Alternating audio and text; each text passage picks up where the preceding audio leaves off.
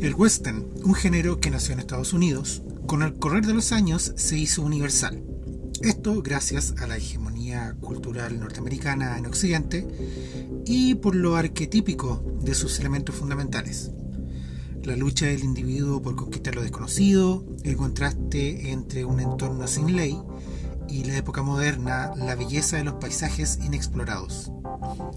En 1964, el gran cineasta italiano Sergio Leone vendría a darle una vuelta al western con una película memorable que crearía un nuevo subgénero, el spaghetti western.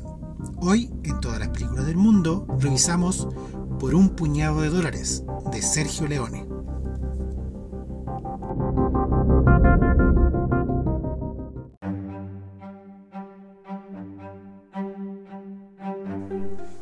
Esto es Todas las películas del mundo, un espacio de reseñas de cine para gente con prisas, creado y conducido por el espectador furioso.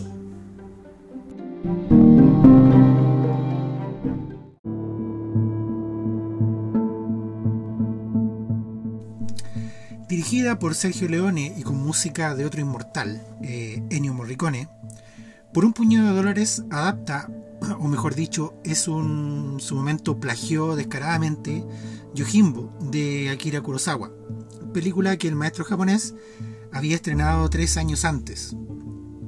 Eh, bueno, por un puñado de dólares está protagonizada por Clint Eastwood, Jean María Volonté y Marianne Koch. Silvanito, que es un pueblo fronterizo de San Miguel, es el escenario de la sangrienta disputa entre dos familias, los Bacter y los Rojo. A este poblado llega un misterioso forastero, que es el personaje de Clint el que ofrece a cada una de las familias sus habilidades como pistolero.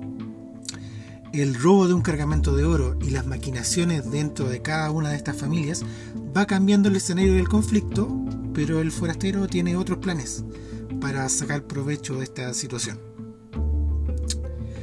Por un puñado de dólares es una de esas películas que crean escuela, y eso es extraordinario considerando que pertenece a un género que estaba ya consolidado, en este caso el western.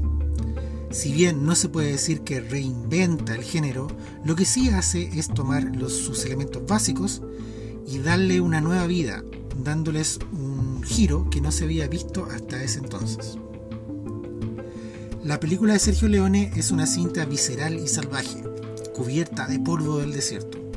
Así rompe con el tono más idílico del western clásico, en donde aún la violencia es un poco aséptica. Leone pasa de todo eso y muestra una violencia de forma mucho más brutal, eh, bueno, sin llegar a ser gore. Esto también se refleja en los personajes de la cinta, principalmente su protagonista, el hombre sin nombre, eh, que en el fondo es un personaje de moralidad más ambigua. Es un, no es un héroe como tal, pero tampoco es un villano. Eh, si bien es un canalla, mentiroso y aprovechador, también sabe reconocer la injusticia y no descarga su revólver contra inocentes. Hasta es capaz de actos altruistas. Es un personaje en suma impredecible, el padre de todos los antihéroes. El relato está contenido a un pequeño pueblo y sus alrededores, y Leone sabe sacar el máximo provecho de estos espacios más bien acotados. Sus composiciones visuales son atrevidas, dinámicas e interesantes, creando un lenguaje visual que sería replicado no solo en el western, sino también en otros géneros. Esos planos cerrados mostrando la cara de los personajes en los duelos que va aumentando la tensión poco a poco hasta explotar en un momento de violencia expedita y brutal, ya forman parte de la historia del cine.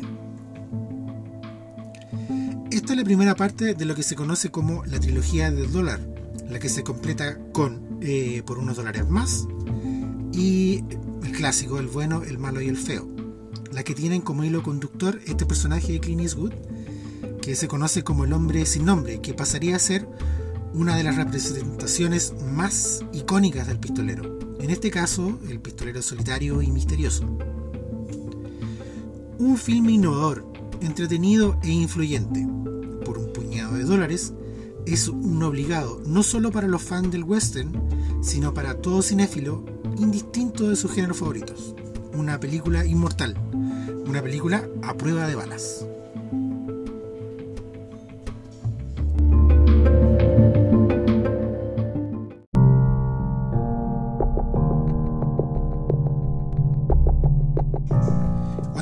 Que te puedo recomendar en misma temática y estilo.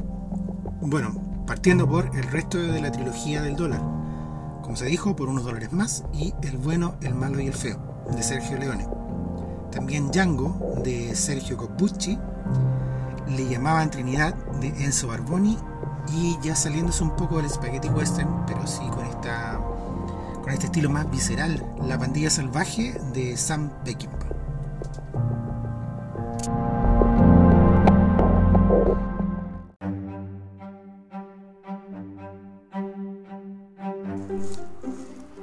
Esto es Todas las películas del mundo, reseñas de cine para gente con prisas. Búscanos en Instagram y Facebook para que estés al tanto de todas las novedades. Si te gustó el capítulo, dale like, compártelo y síguenos. Nos videamos en la siguiente película.